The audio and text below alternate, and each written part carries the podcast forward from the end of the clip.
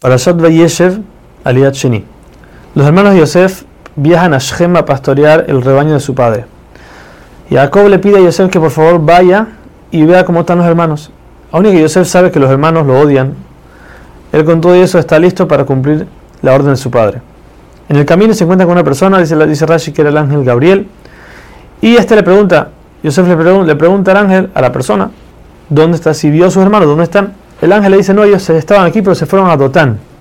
Rashi nos dice que dentro de las palabras él está insinuando que sus hermanos ya no son tan hermanos como tú piensas y están buscando acabar contigo. Entonces ten cuidado.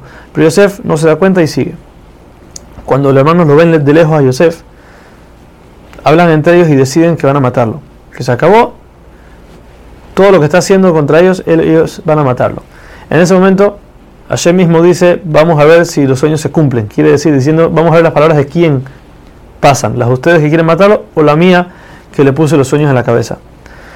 Rubén, tratando de salvar a Yosef, les dice, no, ¿para qué vamos a matarlo? Vamos a echarlo en un pozo y vamos a dejarlo ahí.